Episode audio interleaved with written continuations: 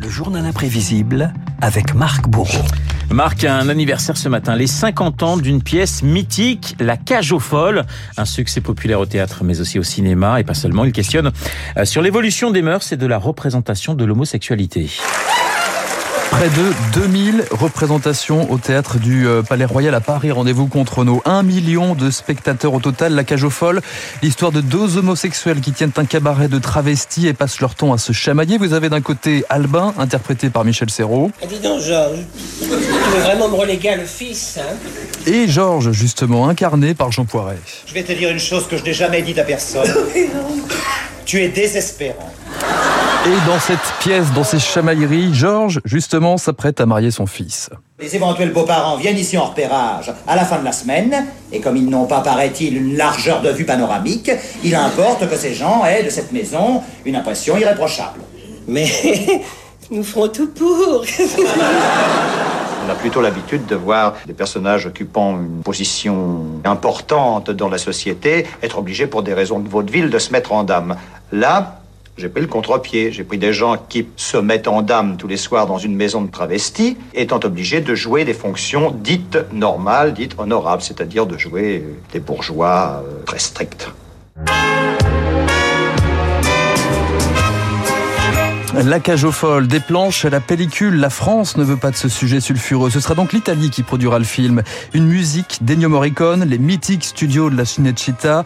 Michel Serrault garde le costume d'Albin. C'est distingué ta façon de manger. Oh On dirait une pelleteuse. A contrario, Exit, Jean Poiret, euh, le rôle de Georges est assuré par l'acteur italien Ugo Tognazzi. Pantaloni in casa li porto io fino a prova contraria. Sì, caro, sì. Bravo. Alors ça c'est la version euh, originale, Tognazzi Serrault et la scène mythique de la biscotte en version française maintenant. Écoute, fais un effort. Je voudrais que tu sois présentable ce soir. Oui, bien sûr. Bon, nous reprenons à la biscotte, hein, et au beurre, d'accord Oui. Viril, hein N'aie pas peur d'appuyer. Oui, c'est ça, c'est bien. Mais non, mais tu le fais exprès. Tu m'en veux, hein Prends une autre biscotte. Je n'y arriverai jamais, jamais, jamais. La cage aux folles, 5 millions et demi d'entrées en France tout de même, près de 9 millions de spectateurs aux États-Unis, un triomphe et une question, cette satire ne cacherait-elle pas un fond d'homophobie? Question posée à l'époque à Michel Serrault. Je ne vois pas pourquoi on ne ferait pas rire avec les homosexuels.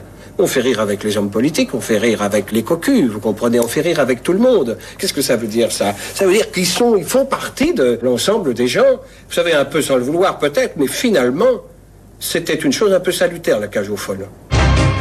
La cage aux folles marque aussi un archétype, un jeu d'acteur, de pédale douce à chouchou avec Gad Elmaleh. J'adore les. Ou encore Papy fait de la résistance, souvenez-vous de Martin Lamotte alias Super Résistant. Tout ça, c'est de l'histoire ancienne, ça n'intéresse plus les jeunes. Ce qu'il leur faut maintenant, ce sont des héros virils et musclés, genre Rocky. Masculin, Est-ce une faute, est-ce une faute de français? Alors justement, le cinéma se penche aussi sur des rôles beaucoup plus subtils. Est-ce que tu veux que je me planque? Ah ben, ça ne va pas, non, nous ne sommes pas dans la cage aux folles. Oui, des rôles plus en prise avec la société. Bien avant 100 battements, 120 battements par minute ou La vie d'Adèle, la comédie s'est aussi emparée du sujet. Souvenez-vous de Claude Brasseur, par exemple, au milieu des années 70. Un éléphant, ça trompe énormément. Nous irons tous au paradis. Brasseur incarne Daniel qui clouait le bec au machiste, joué ici par Victor Lanoux. Si on commence avec la vie privée, moi j'ai deux ou trois balançoires pour toi si ça t'intéresse. Hein. Ah bon? Lesquels Faudrait pas faire couler ton email. Moi, je me mets pas de rimel. Mais l'autre, là, tu sais, celui qui joue debout, il se met des bigoudis. Ça l'a pas empêché de se tirer avec ta femme. Belle ambiance. Plutôt une grosse ambiance. L'homosexualité sans verser dans la caricature, c'est aussi Gazon Maudit ou Mes meilleurs copains. Jean-Pierre Bacry, Ah alias Guido, qui avait voulu casser les règles imposées par Jean-Marie Poiret. Souvenir croisé du réalisateur et de l'acteur. Je voulais qu'il soit beaucoup plus exubérant en réalité. Et comme il jouait un homosexuel, je voulais même qu'il soit un peu folle. Il n'avait pas envie, donc je me suis un peu énervé. Quoi. Je me suis dit qu'il était pas bon, moi. J'avais été incapable de m'amuser. On joue une, une espèce de mélodie convenue, mais qui va pas bien loin. que Tu étais à peine témoin de ce que tu fais, quoi. Tu étais, tu étais pas dedans. Le joint a considérablement élargi ma vision de l'art. Je me place désormais dans une perspective cosmique. Parce qu'attention, l'homme utilise 10% de son cerveau. C'est fondamental d'ouvrir la porte des 90% qui restent. C'est hyper fort ce que tu viens de dire. J'ai chaud. Et c'est hyper fort ce que vous venez de faire, Renaud. Vous avez Non, récité en entier.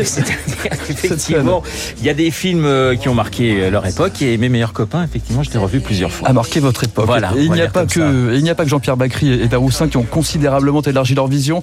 50 ans après la cage aux folles, le jeu d'acteur, la représentation de l'homosexualité a bien évolué aussi sur grand écran. Voilà, les 50 ans de la cage aux folles et c'est hyper fort ce que tu viens de faire, mon cher Marc Bourreau. Le journal imprévisible signé Marc Bourreau, comme tous les matins. Je vous souhaite un excellent week-end. Il est pratiquement 7h56 sur l'antenne de Radio Classique. L'heure de retrouver dans un instant le camarade.